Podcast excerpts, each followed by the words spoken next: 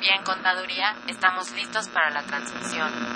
Adelante, comenzamos. Tocamos el tema de los ingresos en esa parte. Consultoría Fiscal Universitaria.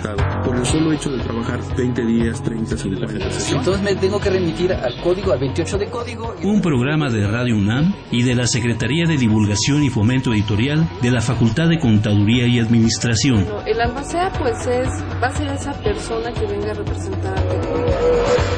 Muy buen día. ¿Qué tal? ¿Cómo están todos ustedes? Me es muy grato saludarles. Yo soy Miguel Ángel Martínez Uc. Les damos la más cordial bienvenida en este 2015 y les deseamos, en nombre de la Facultad de Control y Administración y la Universidad Nacional Autónoma de México, que tengan un año muy feliz, lleno de salud y que bueno, que esté lleno de sorpresas agradables para todos ustedes, amigos Radio Escuchas. Hoy estaremos platicando de los temas, ya saben, los temas de actualidad, los temas fiscales que se van a presentar para este 2014 y de, nuestra, de, nuestras reglas misceláneas de 2015. Y me refiero a 2014, perdón, no fui preciso, las, las disposiciones que, todavía, que pueden continuar vigentes, así como también nuestra ley de ingresos de la Federación y la resolución miscelánea que fue publicada el día 30 de diciembre del 2014.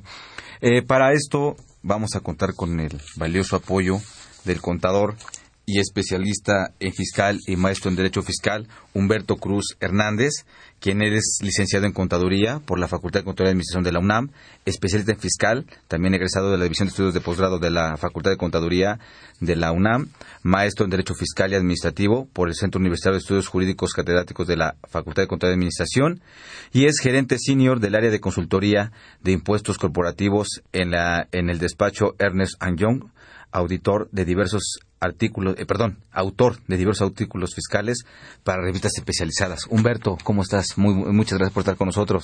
Hola, ¿qué tal? Muy buenos días, Miguel. Muchas gracias por la invitación. No, pues gracias a ti por haberla aceptado, Humberto.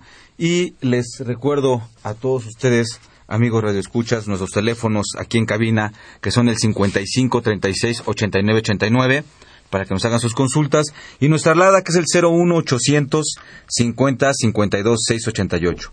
Les repito nuestro teléfono es el 55 36 89 89 para que nos hagan sus preguntas aquí directamente en vivo en cabina.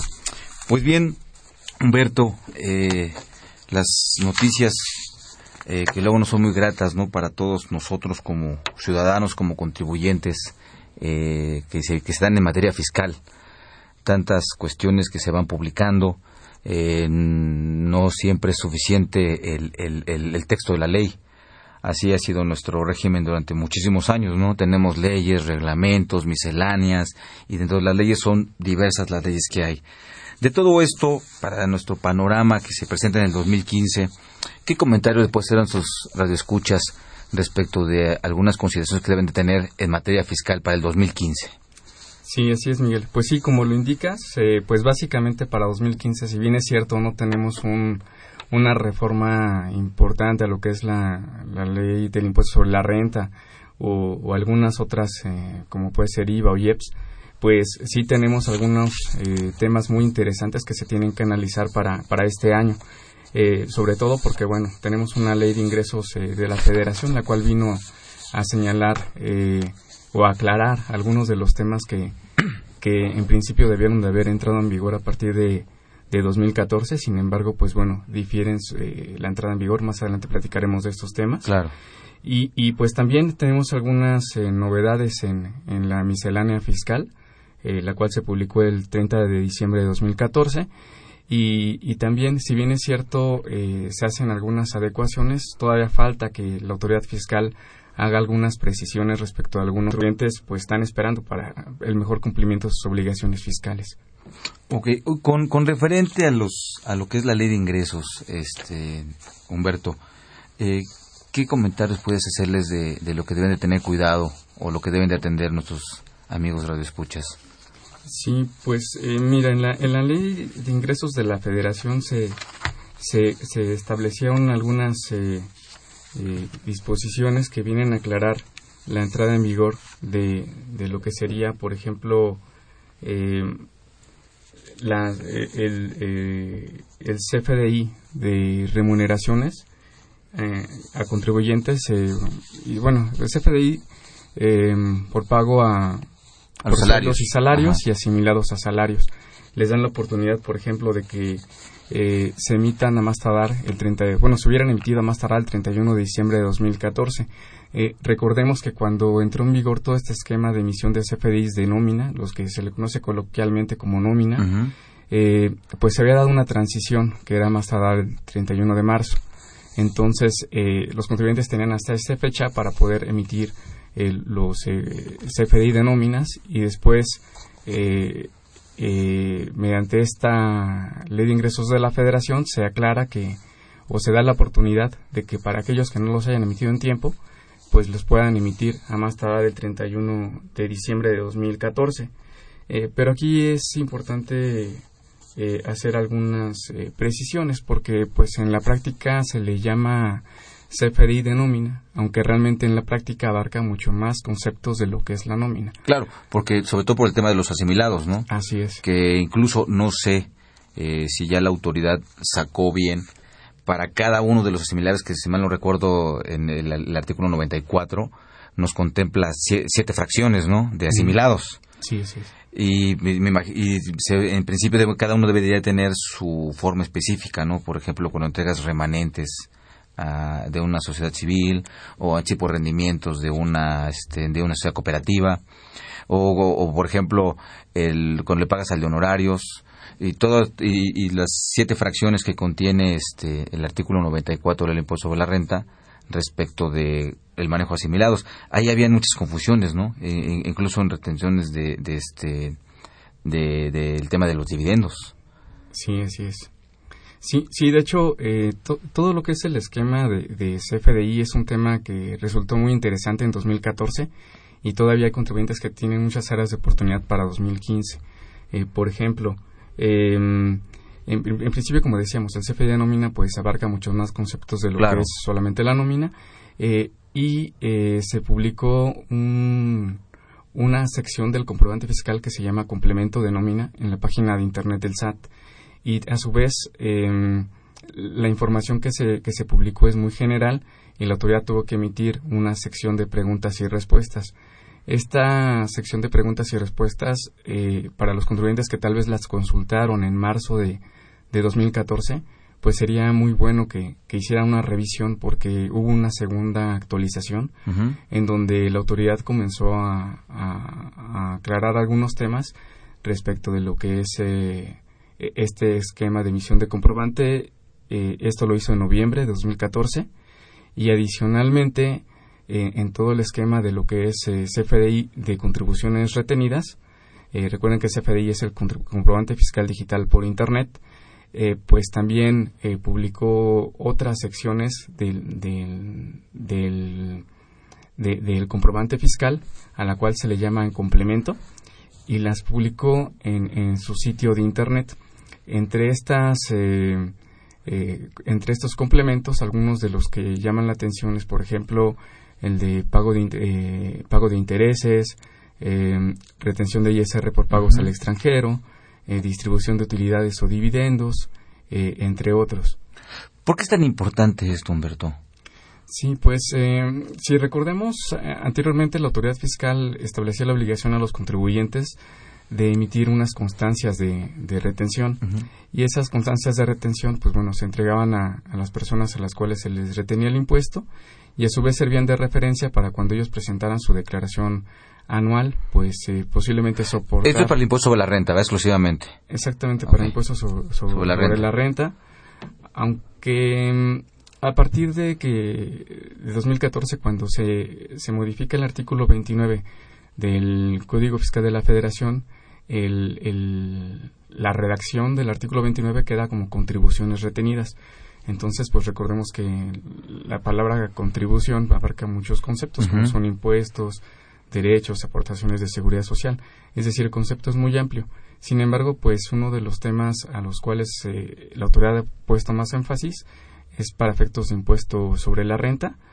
Y em, anteriormente, pues la autoridad fiscal eh, tenía que esperar a que la persona que hubiera retenido el, el, impuesto sobre la renta por los diversos conceptos que señala la ley, eh, presentara una declaración informativa. Eh, por señalar un ejemplo, en el caso de sueldos y salarios, esa declaración informativa se presenta de manera anual. Entonces, hasta ese momento, pues si bien es cierto que el SAT eh, viene recibiendo las o recaudando las retenciones por concepto de salarios, todo el detalle de las personas a las que les retuvo no lo conocía sino hasta nivel anual.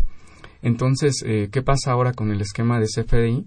Eh, recordemos que en el esquema CFDI, pues básicamente el contribuyente contrata a un proveedor autorizado de comprobantes fiscales, el cual eh, pues lo que hace es eh, sellar y, dar validez al, formato electrónico que, para verificar que cumpla con los estándares que establece el SAT y a su vez le hace un proceso que le llaman timbrado y en ese momento pues emite eh, entrega el CFDI al, contribuyente y a su vez también informa eh, prácticamente en línea a la autoridad fiscal de todos los datos que, que, incluye el, formato.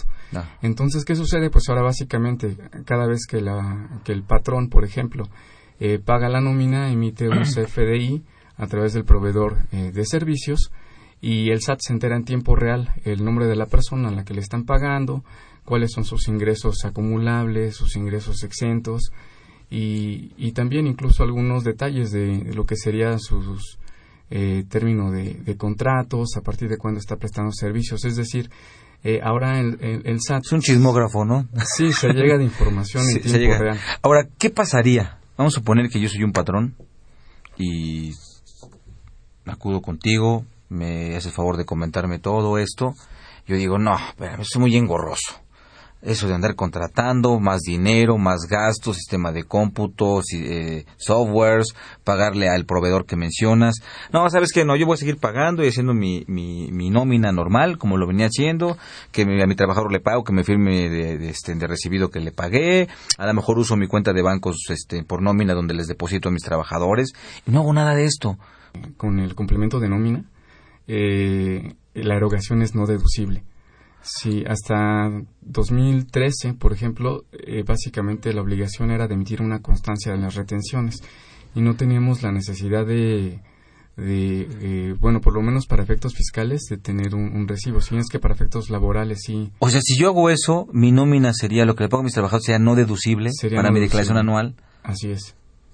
Y, y, bueno, eh, entonces, eh, ¿qué, ¿qué, pasa? Pues ahora los patrones tienen que emitir estos CFDI de nómina tienen que cumplir con ciertos. Eh, esto no tiene que ver si tengo dos trabajadores o uno o veinte o doscientos o no tiene que ver nada que nada que ver eso con que tenga uno tengo que tengo que hacer todo esto. Así es. Sí, con un solo trabajador que se tenga ya se tiene la obligación de emitir el, el CFDI de nómina.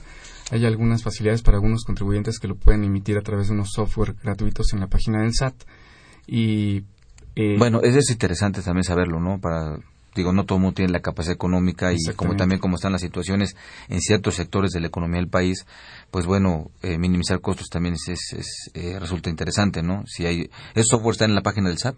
Sí, así es, en la página del SAT hay aplicaciones gratuitas, eh, las cuales se pueden utilizar para la emisión del CFDI de nómina.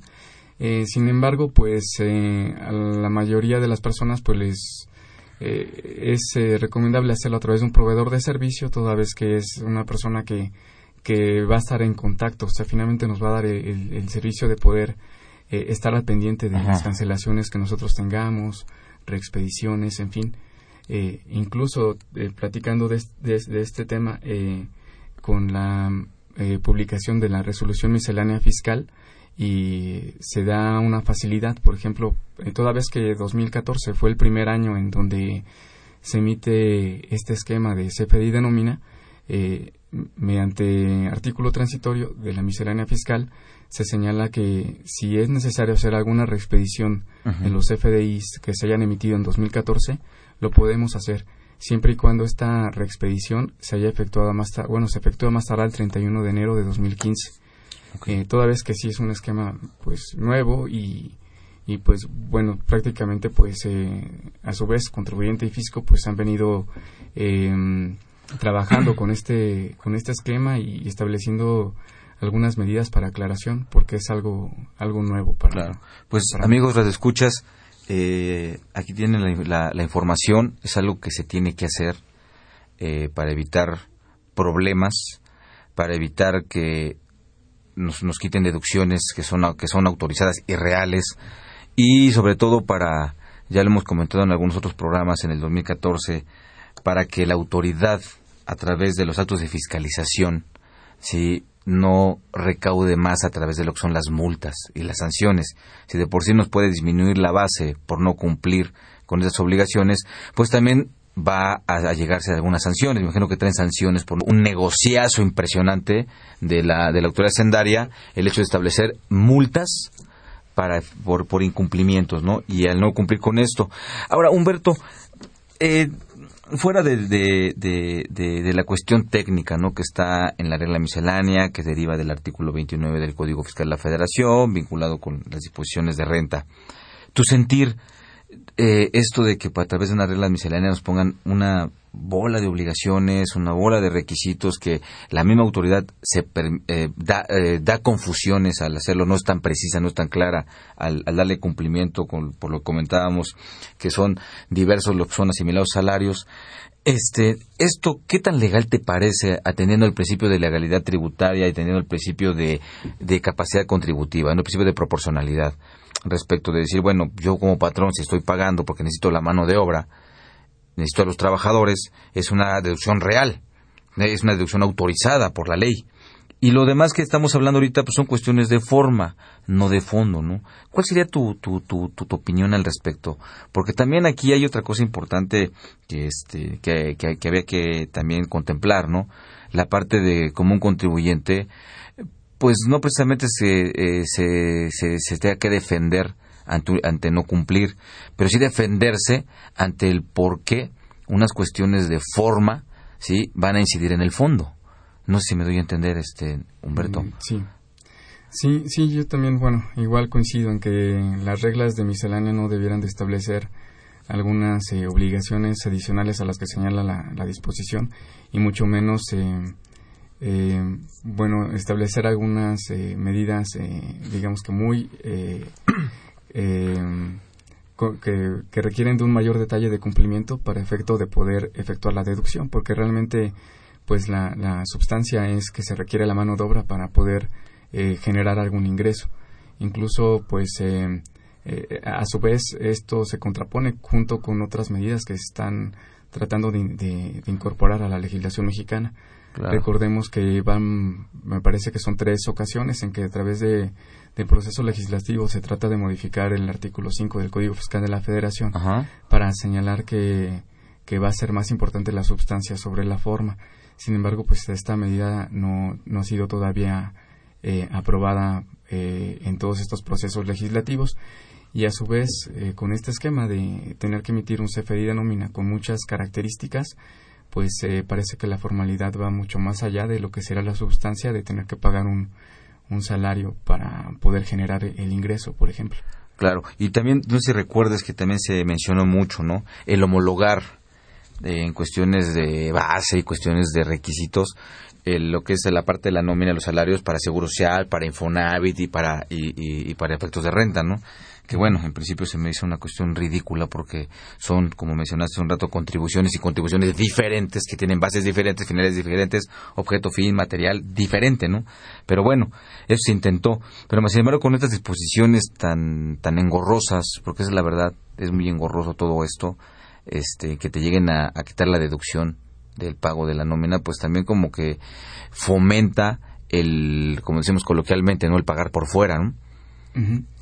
El que el, patrón le diga, bueno, pues mejor te pago por fuera y me quito toda esa carga y pues ahí a ver cómo le hacemos, ¿no? Para, para el tema de los impuestos y manipular y estar a la buena de Dios cuando te llega una revisión de la autoridad, ¿no? Sí, así es. Eh, yo creo que también para eso sería importante eh, clasificar a los contribuyentes de acuerdo con, con su sector y, y, tal vez gratuitos, pues ahora sí eh, van a requerir de un apoyo de un especialista para poder emitirlos porque no es un tema que resulte sencillo. Ese, es otro ese es otro detalle, ¿no? Este pues ya eh, eh, tantas cuestiones técnicas y disposiciones eh, rebasan, entonces ya, ya, no se requiere nada más al contador, sino al contador especialista, ¿no? Para, para poder cumplir con estas obligaciones. Imagínate una farmacia y una papelería, una tintorería y, y negocios pequeños que tienen quien les ayude. Y tienen que cumplir con todo esto. Cuando lo ven, pues haz de cuenta, si nos ponemos en su lugar de ellos, ¿tú qué dirías? Sí, así es.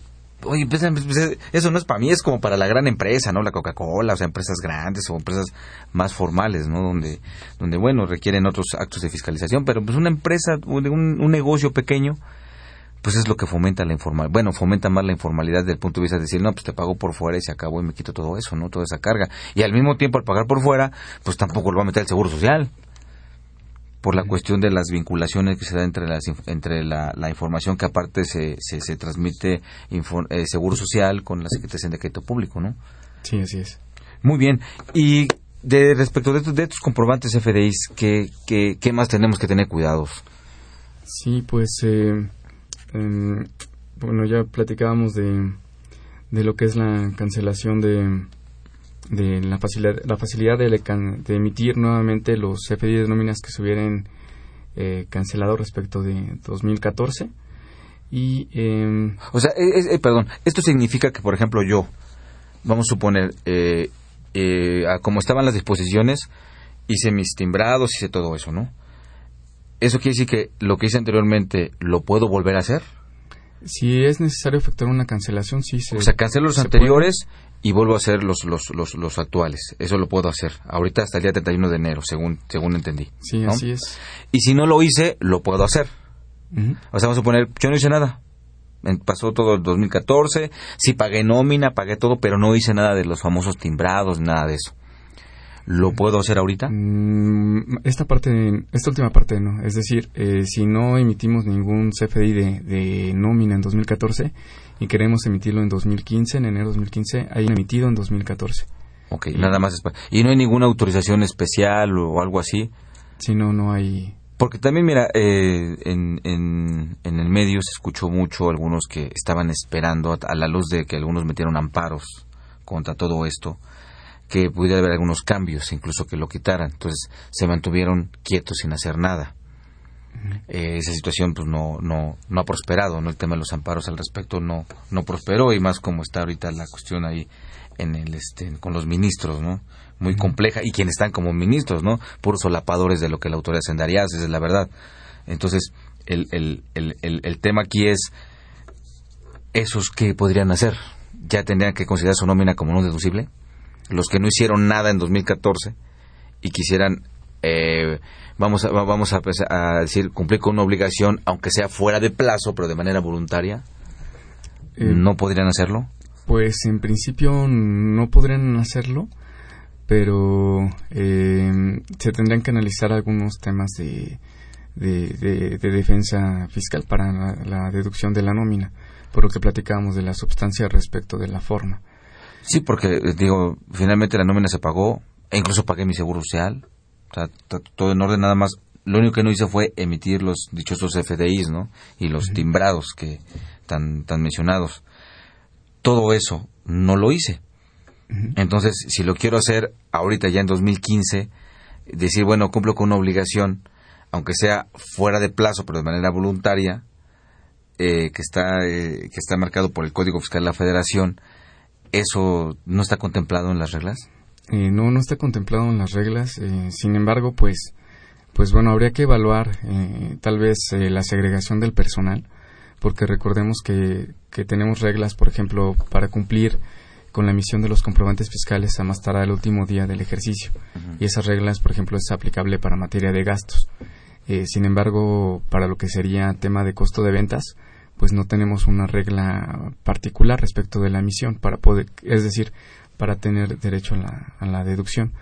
Entonces, eh, tal vez respecto de, de, personal que sea relacionado con gastos tal vez administrativos, se pudiera explorar la posibilidad. Sin embargo, pues, eh, eh, bueno, de los que están relacionados con gastos se tuvo hasta 31 de diciembre, por ejemplo, de 2014, para poder emitir el CFDI. Sin embargo, aquellos personal que esté relacionado con lo que sería tema eh, de mano de obra directa, eh, habría que explorar ese tema, pero yo creo que ya es un, un, área que se tendría que evaluar desde una perspectiva de defensa fiscal, porque eh, desde mi punto de vista creo que la autoridad fiscal no compartiría ese... Claro, por eso me tanta, tantas reglas, ¿no? Pero así como mencionas el punto de defensa, pues un punto muy importante es justamente el artículo que le da origen a la miscelánea fiscal, ¿no? En materia del Código Fiscal de la Federación, que es el artículo 33, fracción primera, inciso G del Código Fiscal de la Federación, particularmente después del punto y seguido de, esa, de ese inciso G, ¿no? Lo que establece, donde dice que las reglas que se emitan conforme a ese inciso, que es el fundamento que vemos en la, en, si ustedes amigos radioescuchas ven el diario oficial de la Federación del día 30 de este, de, de diciembre del 2014, van a ver en los considerandos todo eso que el fundamento que la autoridad establece para emitir las reglas, las reglas misceláneas es el artículo 33, fracción primera, inciso G. Entonces, el mismo, artículo, el, mismo fundamento legal que ellos ponen para emitir las reglas dice el, el, inciso G en su parte final, después del punto seguido, dice que las reglas se emitan conforme a este inciso y que se y que se refieran a los elementos de la contribución, objeto, sujeto, base, tasa o tarifa, no generan obligaciones ni cargas adicionales a las que estableció la ley así establece, ¿no? Si mal no recuerdo. Sí, así es. Entonces, en ese orden de ideas, tú dices, bueno, aquí tengo una bola de reglas misceláneas que aun cuando yo en mi, en mi negocio, en, mi, en, en, en la vida de mi empresa, pagué mi nómina, pagué todo, siendo, un, siendo de este, deducciones reales, siendo un gasto real, porque entraría en lo que sería un gasto, oye, ¿por qué por reglas misceláneas voy a perder la deducción? Y, y, bueno, no olvidemos que aunque hace algunos años también, no sé, mm, pero hace cinco o seis años atrás, la, publicación de, las reglas misceláneas también incluye el artículo 35 del Código Fiscal de la Federación. De, hace, de cinco o seis años para acá no lo incluyen. Pero el, tema de, que no lo incluyan, pues no quiere decir que no aplique, ¿no? Porque está el 35 del Código Fiscal de la Federación donde dice que pues las reglas que se emitan los criterios que emitan los, funcionarios únicamente van a dar derechos, no obligaciones, ¿no? Y son criterios que deben de cumplir los funcionarios, no nosotros los, los contribuyentes, ¿no? Y de hecho, mismo el artículo 33 está en ese apartado. Yo creo que serían unos elementos de, de, interesantes de defensa, ¿no, no, Humberto? En donde dices, bueno, ¿por qué quieres incidirme a la base? porque cuando hablamos de quitarme, de quitarme deducciones, estás afectando la base. Y eso en términos del artículo quinto del Código Fiscal es de aplicación estricta. Luego entonces debes de considerar lo que la ley te establece. Y la ley no te dice todo lo que estamos platicando, ¿no? Bueno, gran parte de lo que estamos platicando no lo dice la ley. Que, el, este, que los, los comprobantes y todos los requisitos y todo ese tipo de cosas. No sé, salvo, salvo tu mejor opinión, Humberto. Sí, así es. Sí, sí, yo creo que sí es un, un tema importante para analizar y, también, eh, por ejemplo, si se emite un CFDI, pero que este no y este no cumple con, eh, con, con, las características que piden las disposiciones fiscales, particularmente, pues, en lo que sería eh, reglas de, miscelánea, incluso complementos, pues también se puede tener una sanción y, y, las disposiciones del Código Fiscal de la Federación no son tan precisas y es la sanción es por el hecho de de emitir un CFDI que no cumpla con requisitos fiscales, por ejemplo, o por cada CFDI que, claro. que no cumpla con estos requisitos. Entonces la, sanción puede ser muy, muy alta. Imagínate por cada uno ¿no? de los trabajadores donde hubo un pequeño error. Y fíjate, de lo que estábamos comentando, nos llegó una llamada de la señora Pérez de Capozalco y, ella, ella, ella menciona esto, ¿no?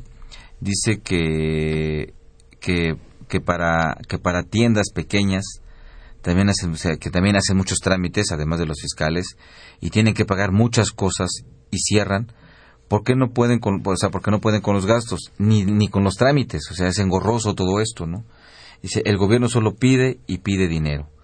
Y entonces, digo, aquí tenemos un comentario, yo que es muy directo, de la señora Pérez, muchas gracias por su llamada, donde ella menciona justamente eso, ¿no? O sea, todo esto también son gastos, son gastos de software, de muchas cosas donde, pues bueno, un negocio eh, pequeño pues no no se puede entonces va totalmente en contra de la política que el gobierno federal ha mencionado no de, fomentar la la cuestión de los negocios y todo eso. Entonces pues bueno, amigos radioescuchas, este, vamos a ir ahorita a, a, una pausa. Les recuerdo nuestros teléfonos, que es el 55 36 89 89 y nuestra alada, que es el 01 800 50 52 688. Este, continuamos en un momento más platicando de estas disposiciones fiscales.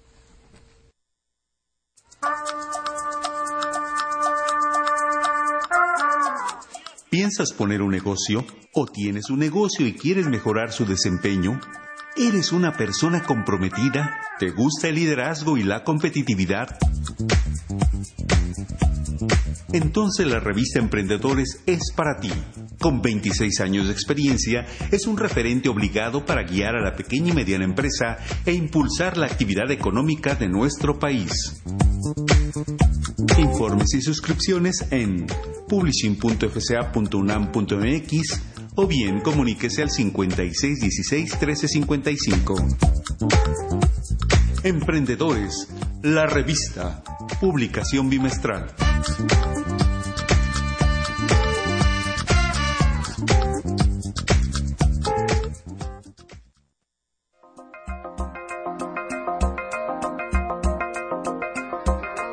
Sugerencia literaria. Libro Tópicos actuales de economía. Su intención al abordar los temas tratados es brindar la exposición de un análisis que ayude a despejar las dudas que dejan algunos fenómenos que ocurren en nuestra sociedad. Estos fenómenos que a nuestro juicio fueron muy importantes fue la sobrevaluación del peso mexicano y sus efectos. ¿Quieren ustedes enterarse qué pasa cuando hay un peso sobrevaluado? Los invito a leer el libro. Otro tema que tratamos muy importante en este libro es el capital social y el desarrollo. ¿Cómo vamos nosotros a salir de la pobreza si se le da un mal enfoque al gasto social? Y ustedes se den cuenta cuál es la opinión de nuestros autores. Otro tema que tratamos aquí es el presupuesto al desarrollo tecnológico en México. Este presupuesto debe estar enfocado a que las autoridades traten de desarrollar tecnológicamente al país, porque no se gasta en tecnología. Todo eh, se queda en puras políticas. Finalmente hablamos de la crisis del 2008-2012, en donde esto se debió a un desequilibrio financiero en los Estados Unidos, y, pero fue a partir de la política de ellos hacia los países latinoamericanos con el consenso de Washington y la política neoliberal. Autores Salvador Borja Peralta, Cecilia Canseco Cortés, Héctor Manuel Leal Pérez, Mario Humberto Hernández López, César Quirós Peñalosa y Pablo Licea Alcázar. Informes publishing.fca.unam.mx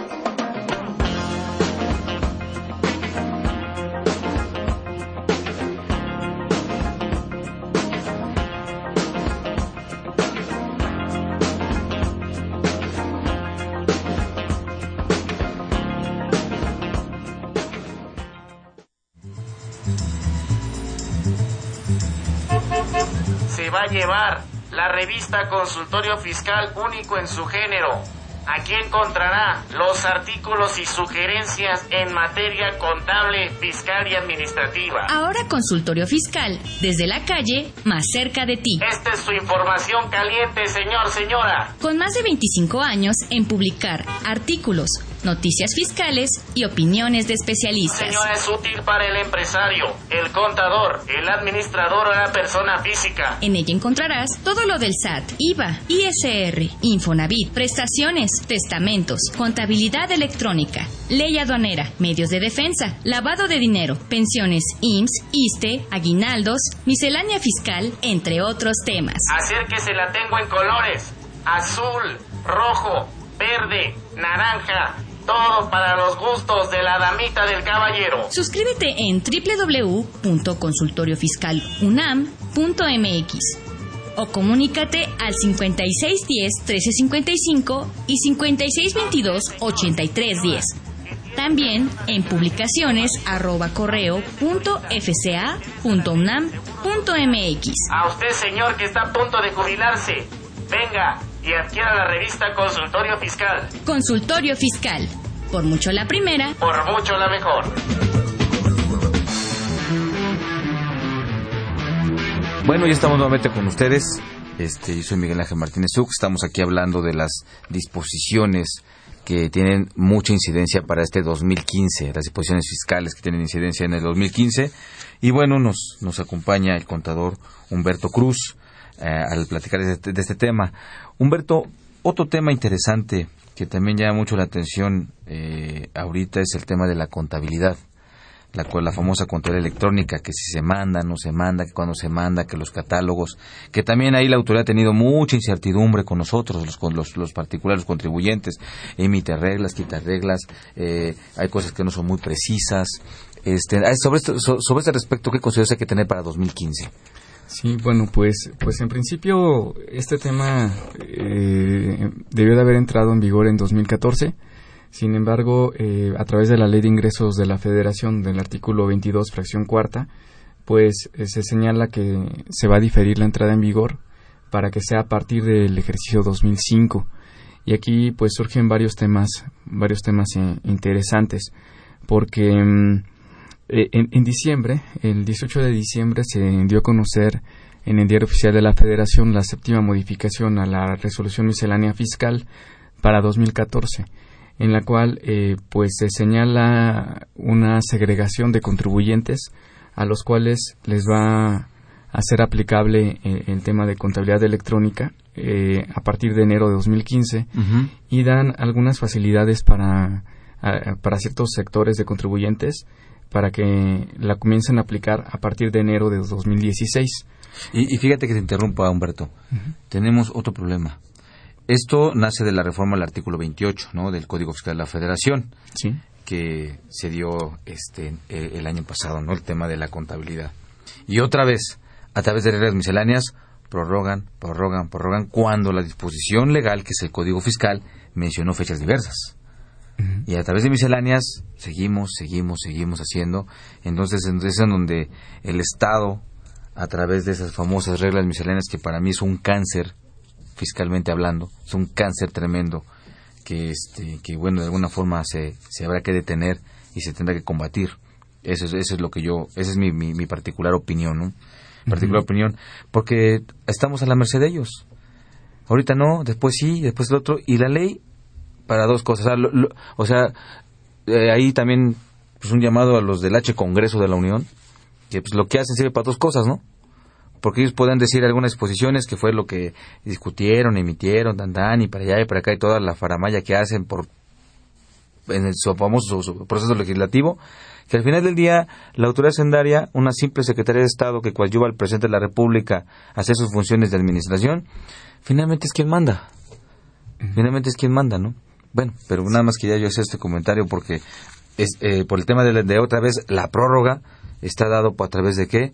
De resoluciones misceláneas. Sí, sí, así es. Sí, de hecho, desde la Ley de Ingresos de la Federación para 2015, eh, decíamos en el artículo 22, fracción cuarta, se, señala que, que este tema de, eh, contabilidad electrónica eh, se deberá de cumplir a partir de enero de 2015, de conformidad con las reglas de carácter general, las, la miscelánea fiscal.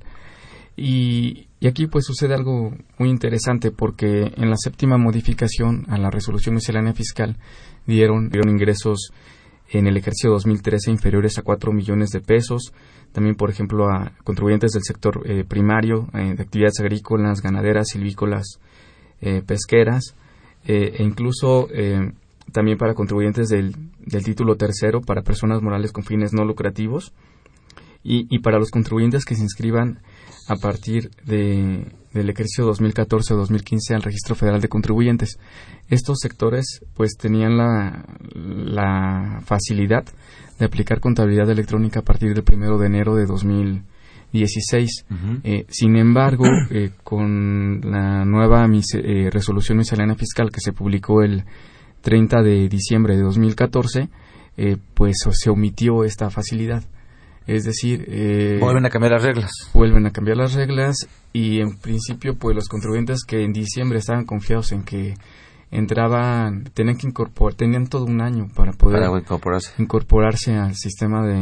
A, o eh, a lo que será la contabilidad electrónica, pues ahora quedan sin esa facilidad y en principio eh, tendrían que presentar, por ejemplo, en el caso de las personas físicas, eh, sus balanzas de comprobación, eh, sus eh, catálogos de cuentas eh, a más tardar dentro de los cinco días del segundo mes al que corresponda la declaración. Ok. Entonces, eh, esperemos que, que esto lo, lo aclare la autoridad fiscal a través de, de la primera modificación a la resolución miscelánea, porque es un tema muy importante y hay muchos contribuyentes que, que caen en estos supuestos. Claro.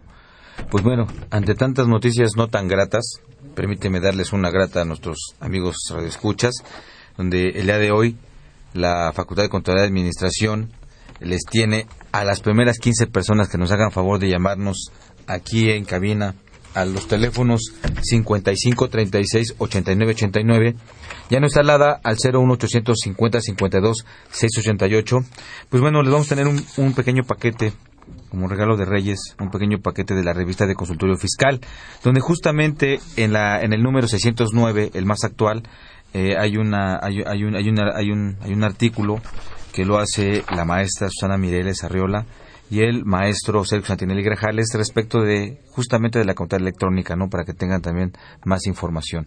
Entonces, las primeras, primeras 15 personas que nos hagan favor de llamarnos se llevarán este paquete de la revista de consultorio fiscal.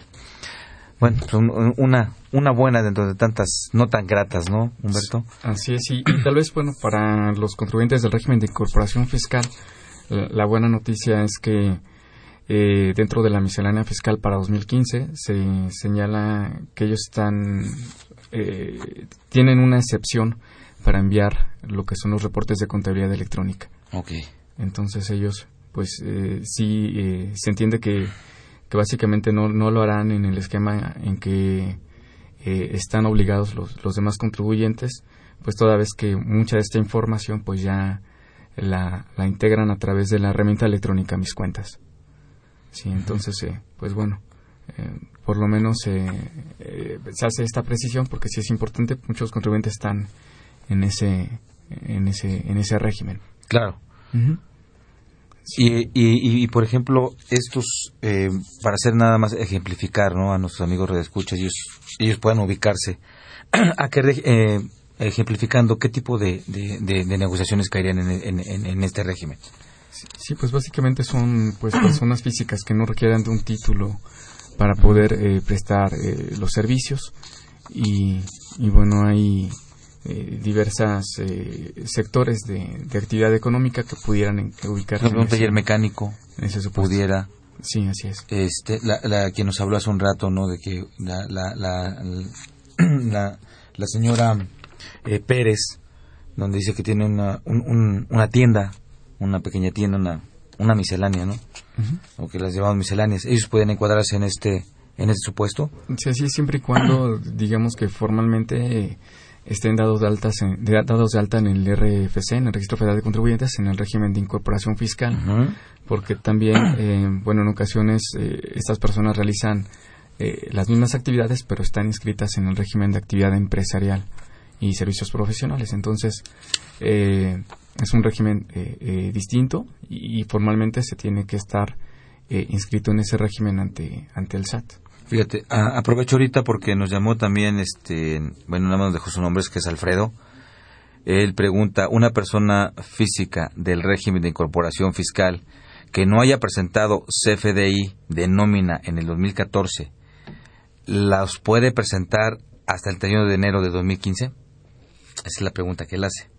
Sí, pues en principio mm, pues lo recomendable es hacerlo, porque finalmente el SAT en algún momento, cuando ejerza facultades de comprobación, Se los va a pues pedir. los va a pedir.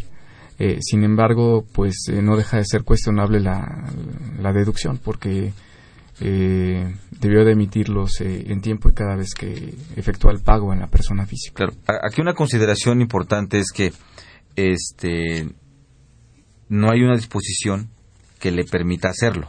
Así es. Sí, la disposición es que lo tuvo que haber hecho en el momento que hizo los pagos de, por nómina, ¿no? O por los asimilados que pudo haber hecho. Ese es, ese es el supuesto que la ley establece, ¿no? Y si él no lo hizo, tiene de dónde eh, poderlo hacer en términos de que está cumpliendo con una obligación, aunque sea fuera de plazo, pero de manera voluntaria. Así no lo es. está haciendo a requerimiento de la autoridad. Ese sería su punto de defensa. Aquí el tema es que si lo hace y la autoridad dice, bueno, como lo hiciste fu- fu- fuera de plazo, le pudiera generar algunas, algunas multas por el dichoso incumplimiento o el presunto incumplimiento, las cuales tendría que combatir al decir de que como lo hice de forma voluntaria, sí, no a requerimiento de autoridad, no debe de haber multas, porque así lo dice el Código Fiscal de la Federación, ¿no? Que no se pondrán sanciones cuando se cumplan las obligaciones de manera este, eh, voluntaria y que no va a haber sanción. Pero bueno, ese sería el tema de la defensa, pero bueno, coincido con, con, con, este, con el contador Humberto en el sentido de que, pues bueno, tiene que hacerlo, ¿no?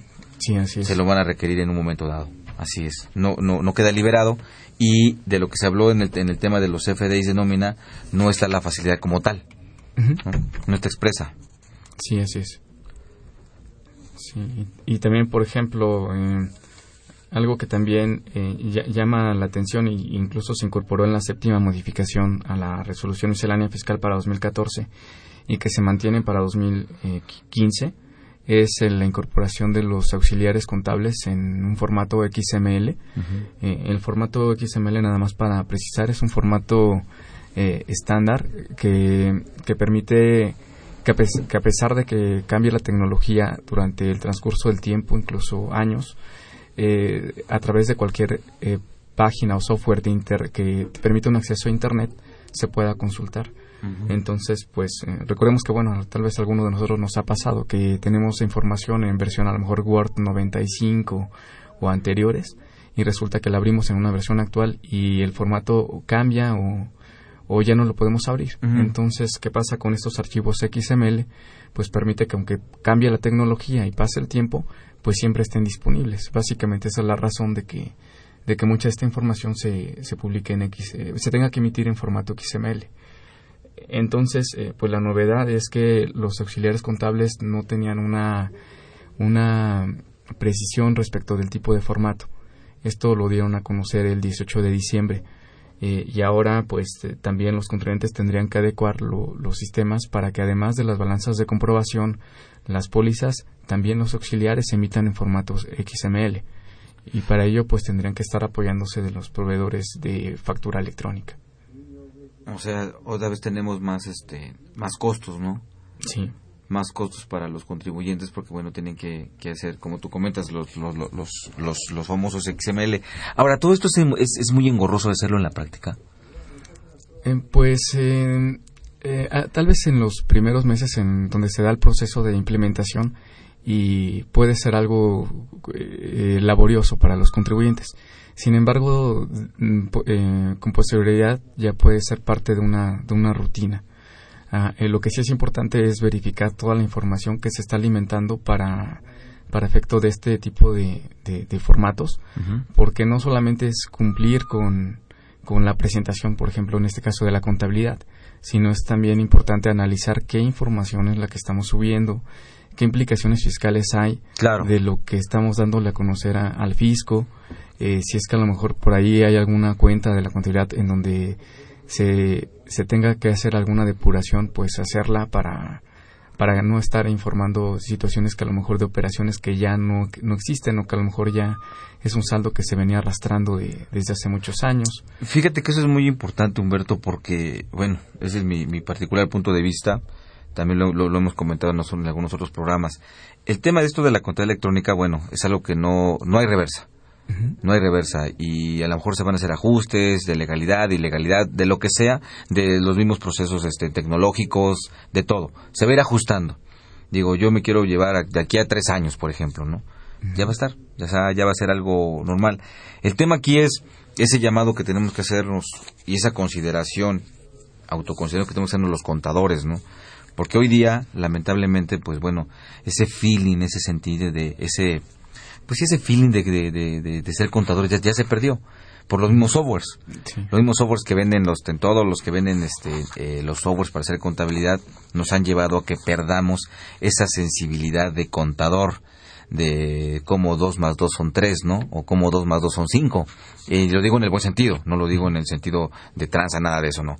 Eh, cómo poder este, eh, darle la información a la autoridad sin que tenga que, eh, eh, conocer información que es muy íntima de la, de la empresa. ¿no? Aquí es donde hablamos que si los catálogos de cuenta, primer, segundo, tercer nivel, este, en todo este tipo de cosas, eh, pues yo creo que también tenemos que trabajar mucho los contadores, sobre todo en lo que comentaste tú, Humberto, en hacer una depuración de lo que son nuestros catálogos de cuentas para efectos de la información que estamos emitiendo y que vamos a emitir y que el día de mañana nos van a cruzar. nos van a cruzar, ¿no? O sea, cómo, cómo poder este, hacer esa depuración para que la información que le demos a la autoridad, pues sepamos perfectamente bien qué es lo que le estamos dando, nada más, ¿no? Y no necesariamente es todo lo que hay y meterlo, ¿no? Por ejemplo, un rubro que me parece muy grave y que tenemos que tener mucho cuidado de lo más importantes es el rubro que metemos del no deducible. Ya en los catálogos de cuentas existe el no deducible. Y si a lo mejor opinión, y siendo contador, como contador, sin ser experto fiscalista ni mucho menos, oye, la cuenta de no deducibles no tiene nada que hacer en ningún catálogo de cuentas. En ningún catálogo de cuentas porque no es una cuenta contable, es una cuenta fiscal. Y eso se lleva en cuentas de orden, según dice la técnica contable, ¿no? Más sin embargo, el 99.99% de todos los contadores, por ya nada más por, llamamos, llamamos por default, la tienen ahí y todo lo que, y, y aparte los criterios que tienen de cargo a la cuenta, ¿no? donde siendo algo deducible, que nada, porque no cumplió con requisitos, lo ponen ahí y incrementa, incrementa, incrementa. Y esa información se la vamos a dar a la autoridad. ¿Y qué va a decir la autoridad? Pues tú me dijiste. Aquí tengo el monto, tú me lo dijiste. Y el efecto que tiene en CUFIN. ¿no? El efecto que tiene en enajenación de acciones, ¿sí? En la CUFIN, en la CUCA, en la MACA, todo eso que tiene efecto el, la, el, la cuenta de no deducibles, ¿no? Y es la información que le estamos dando a la autoridad. Y después, ¿con, con, con qué base le dices? Oye, pues no, los no deducibles eran diferentes, ¿no? Cuando lo cruce con tu declaración de contabilidad. Y, y, deducciones que siendo deducibles, pero que no cumplieron con requisitos, que, no, que, que en ningún lugar dice que no son no deducibles, no las podrás deducir o no las podrás restar de los ingresos, pero eso no quiere decir que es uno deducible. Ya le dijiste a la autoridad. y, es, y aparte le estás partiendo el alma a la empresa, ¿no? Sí. Ahí sí, no sé cuál sea tu opinión, Humberto, eh, respecto de esto, ¿no? Porque eso sí, a, mí, sí me sí me llama mucho la atención, ¿no? Este, ¿Cómo es posible que no tengamos el estudio, el análisis suficiente para elaborar un catálogo de cuentas ad hoc a la técnica contable y ad hoc a mi empresa que tengo enfrente, ¿no? Sí, a la que estoy dando mis servicios. Sí, de hecho, eh, pues bueno, ahora eh, para esta revisión del catálogo de cuentas, pues sí es importante pues acercarse con un especialista que conozca la normatividad contable en la parte fiscal y que identifique cuáles son las repercusiones que se pudieran eh, presentar respecto de, de, informar esta, estas cuentas, ¿no?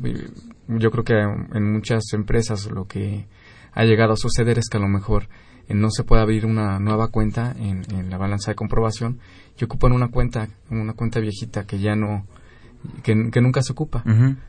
y, y, en esa cuenta, a pesar de que el nombre no sea consistente con el tipo de operaciones que se registran, pues la han seguido ocupando así durante tiempo, ¿no? Entonces, eh, si esta información se sube al SAT y, y, y, y la cuenta no coincide con las operaciones que se están registrando, incluso hasta se pudiera caer en un tema de falsedad de, información, claro. que ya es un delito fiscal. Eh, claro. entonces, y, ya entraríamos a otro ámbito porque estaremos entregando información que, que, se, que se considera que es, que es falsa. No, y, aparte, permíteme, por Radio Pasillo, este, en, la autoridad sendaria, ya se activa, ya, se, ya a partir de junio o julio más tardar, se van a activar las revisiones cibernéticas. Sí. Y todo esto es para las revisiones cibernéticas, donde va a llegar tu estimado crédito fiscal, para que después tengas que ir a comprobar, a justificar y, cómo lo vas a hacer. Te va a decir, oye, pues tú me lo dijiste, aquí está lo que tú me, lo que tú me mandaste, ¿no? Entonces sí, este, aquí a, Radio Escuchas, empresarios eh, de, todos los niveles, colegas, por favor, sí les hacemos una reconsideración, un llamado, por favor, para que pues regresemos a la técnica contable, ¿no? es, es. Es, lamentable que, que, tenemos un título de licencia en contaduría y muchas veces no analizamos esa parte, ¿no? Nos dejamos llevar por ya el software, el, el, el catálogo de el software, todo lo que hace el software. Y los softwares son buenos, digo, yo no estoy en contra del software, al contrario, padre, ¿no? Pero son una herramienta. Y hasta el día de hoy, a lo mejor opinión o investigación, no, hay, no se ha inventado un software que piense y en todo esto hay que pensar, ¿no? Hasta elaborar un catálogo de cuentas hay que pensar, hay que analizar. Y eso es, y eso es lo que en este tema de la contabilidad electrónica, este, creo yo que es lo primero que tenemos que hacer los contadores, hacer ese análisis para llegar a esa depuración de, como bien decía este Humberto, para valorar la información que le vamos a dar a la autoridad. Finalmente la información de mi empresa, ¿no? Las tripas de la empresa, ¿no? Y financieras también, nada más fiscales, ¿no? Ahí sale todo. Perdón, Humberto. Este, ¿Qué más con el tema de la contabilidad electrónica? Y, bueno, sí, esta parte pues va a ser un tema que va a ser muy importante en, en 2015 y los siguientes años, sobre todo porque, bueno, recordemos que México forma parte de la OCDE y a su vez... Son el club de Toby. Sí, y, y, bueno, hay un reporte de la OCDE que es eh, eh, erosión de la base gravable y en particular en el paso 11 se establece que las administraciones tributarias se tienen que llegar de información por parte de los contribuyentes. Y septiembre de 2015 es una fecha clave para este proceso porque la OCDE va, OCDE va a comenzar a recibir información, retroalimentación de administraciones tributarias de, de los países miembros y a su vez pues van a replicar esto con los sistemas tributarios de, los países y, bueno, todo tiene que ver con allegarse de información para verificar el cumplimiento fiscal. Muy bien. Este, déjame atender unas llamadas que nos hicieron favor de hacernos llegar. Este, nos habló este eh, Karen Loaesa, gracias.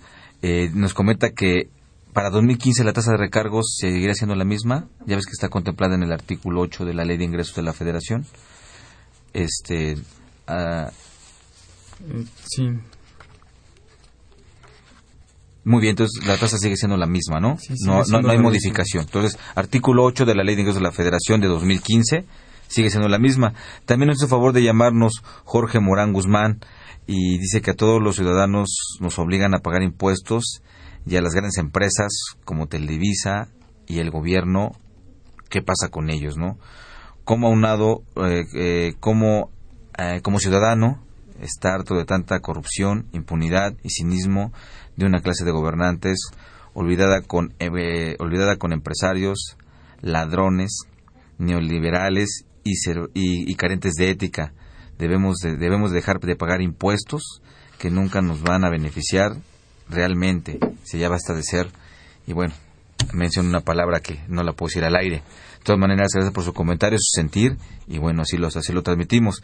También nos, nos habló Rafael Alba, quien él comenta que es increíble que mi, que mi, que mi fascinante alma mater se deje influir por los, por los contadores fiscalistas que se apegan exclusivamente a las leyes y no a las normas de información financiera y de, y de economía. Es absurdo que digan que no, que ya no es necesario el dictamen bueno, también es su opinión, este, muy respetable, así la pasamos al aire. Y pues bueno, a todos los que nos hicieron favor de, llamarnos, gracias, les mandamos un saludo y a todos ustedes, amigos radioescuchas, gracias por estar con nosotros, les deseamos un feliz año. Este es el primer programa de una serie de tres programas, donde también vamos a contar con el apoyo del contador Humberto Cruz. Eh, Humberto, muchas gracias, gracias este, por el día de hoy. Eh, continuaremos con estos temas eh, para dentro de hoy en ocho. Sí, muy bien, Miguel. Muchas gracias por la invitación. Muy bien, pues me despido de ustedes, que tengan una buena tarde y les deseo un feliz año 2015. Hasta dentro de ocho días, que tengan muy buena tarde. Hasta pronto. Consultoría Fiscal Universitaria.